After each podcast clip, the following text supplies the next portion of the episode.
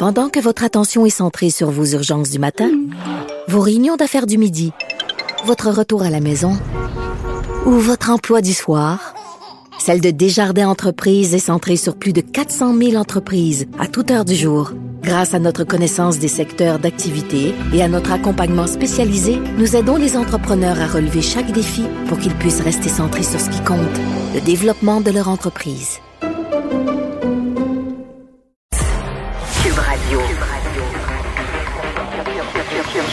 Cube Radio. En direct à LCN. And there's no question that there are a greater number of states doing more both early and absentee voting this year because of the coronavirus. So um, we have to adapt to whatever the rules are in given given states. It's not up to the federal government to determine how that's done. Celui qu'on vient d'entendre est Mitch McConnell, qui est le président de la majorité républicaine au Sénat. Ça fait du bien d'entendre euh, la voix des sages dans pareille bataille. Mario Dumont et Jean-Marc Léger qui sont avec moi. Euh, on a suivi ça tout au cours de la nuit. Ça a changé, fluctué. Ceux qui sont couchés tôt ou hier ont vu des résultats qui euh, sont en train de modifier aujourd'hui. Mario, c'était presque écrit quand même dans le ciel. Résultat serré, ça veut dire contestation judiciaire, demande de recomptage. Ça fait un mois qu'on reçoit des experts dans nos émissions et c'est toujours un scénario. Mais à chaque fois que j'ai reçu des experts dans le dernier mois, on regardait les scénarios et c'en était un. Le soir, Trump a un léger avantage, mais on sait qu'avec le vote par la poste le lendemain ou dans les jours suivants, ce comptage-là risque de ramener ça démocrate. Mais Trump, depuis le mois de septembre, qui dit le vote par la poste, c'est frauduleux, qui dénigre cette forme de vote-là, euh, même dans, dans, bien des cas sans raison, mais qui, qui dénigre cette, cette façon de, de, de voter dans le système américain qui est permise. Donc on savait bien qu'elle allait contester. Puis là, on a les deux pieds là-dedans. C'est pas compliqué. Aujourd'hui, on a les deux pieds là-dedans. Par contre, ce qu'on vient d'entendre du sénateur républicain, c'est un parmi plusieurs. Il y a au cours des dernières heures, des dernières minutes et des dernières heures, plusieurs républicains qui, avec toutes sortes de formules polies, ont dit il faut compter les votes. Euh, c'est normal de compter les votes. Il y a chaque État a ses façons de voter. Il faut respecter la façon locale de compter les votes.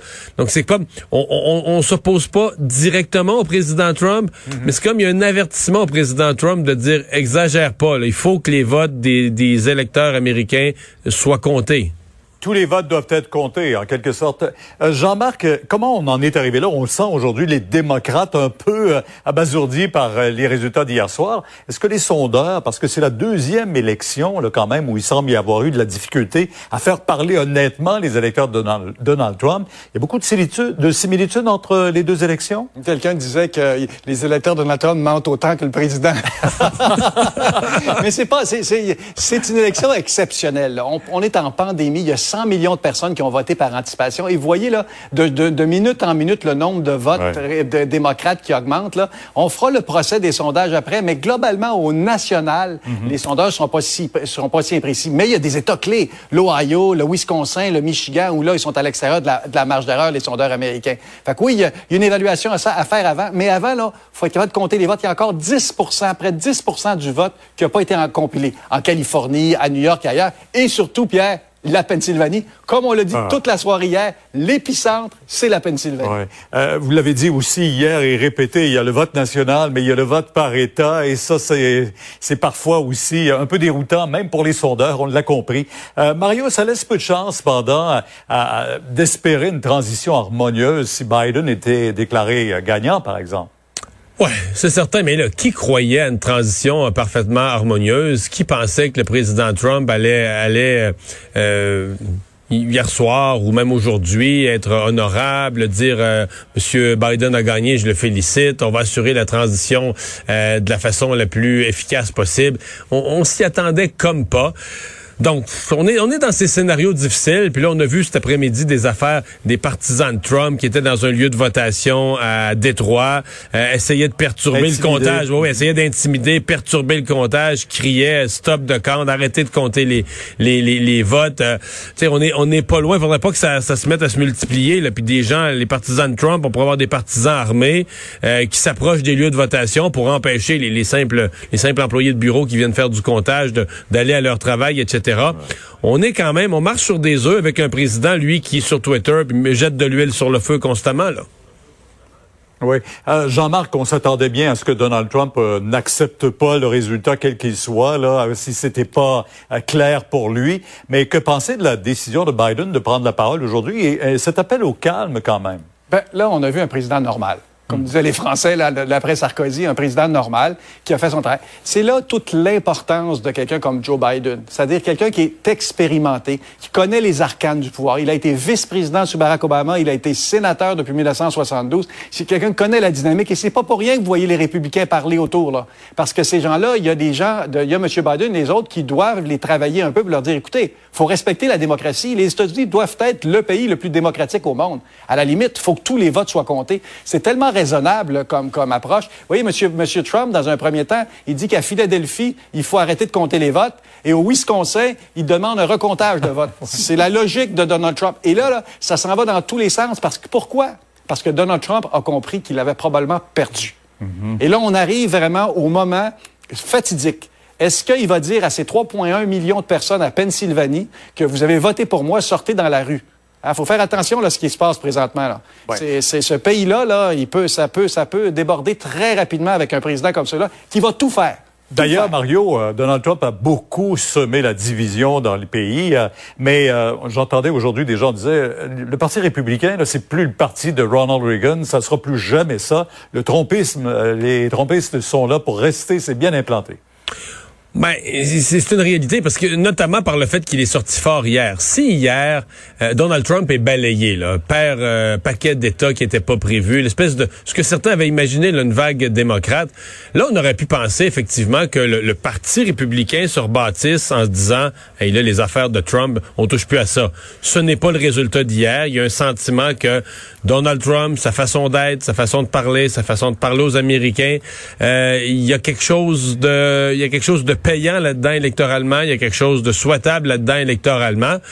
Par contre, faisons attention. En politique, euh, Trump a été fidèle à personne. Là. Trump a envoyé promener tout le monde. en politique, euh, quand tu es perdant, là, si Donald Trump, là, les chiffres sont clairs, peut-être même qu'à soir à 21h, 22h, on dit que les, les, résultats vont sortir, ce sera clair avec des chiffres limpides que Trump a perdu. Ça se pourrait qu'il y a bien des républicains aussi qui disent, ben, on s'accroche pas à lui. Là. T'es, plus, t'es plus, à partir du moment où tu es un perdant, t'es plus une locomotive à laquelle on accroche son wagon et on, on que, des, que des républicains le laissent tomber, lui. Là. Ouais.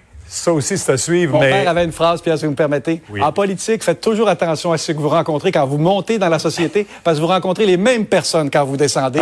Donald Trump va peut-être l'expérimenter, celle-là. Oui, puis en même temps aussi, euh, juste, euh, on aura un président ce soir, vous croyez, euh, Jean-Marc? Non, moi je pense que ça va être beaucoup plus compliqué.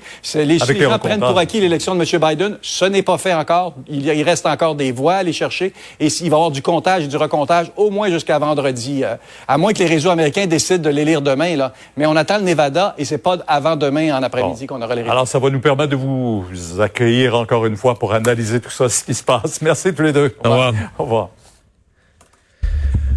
Alors Vincent, ben oui, on le mentionnait, il y a plusieurs voix. Dans as une liste de, républicains qui ont de toutes sortes de formules ont dit euh, il faut compter les votes. Ouais, et je regardais du coin de l'œil, Jim Acosta à CNN disait que ses sources là, parlaient qu'à la Maison Blanche, l'ambiance était sombre et que l'appui chez les républicains là, de ce que faisait le président, c'était l'hémorragie. Et euh, je pense que le mot est quand même bon parce que je faisais la liste là et vous avez entendu Mitch McConnell tantôt, mais c'est le cas entre autres là, le, représentant de l'Illinois, Adam Kinzinger, qui a dit stop, full stop, les votes seront comptés et vous euh, vous allez soit perdre ou euh, gagner, mais ça doit se faire dans le respect de la démocratie. Et ça continue comme ça. Marco Rubio de la Floride dit ce n'est pas de la fraude de prendre des journées pour compter les votes.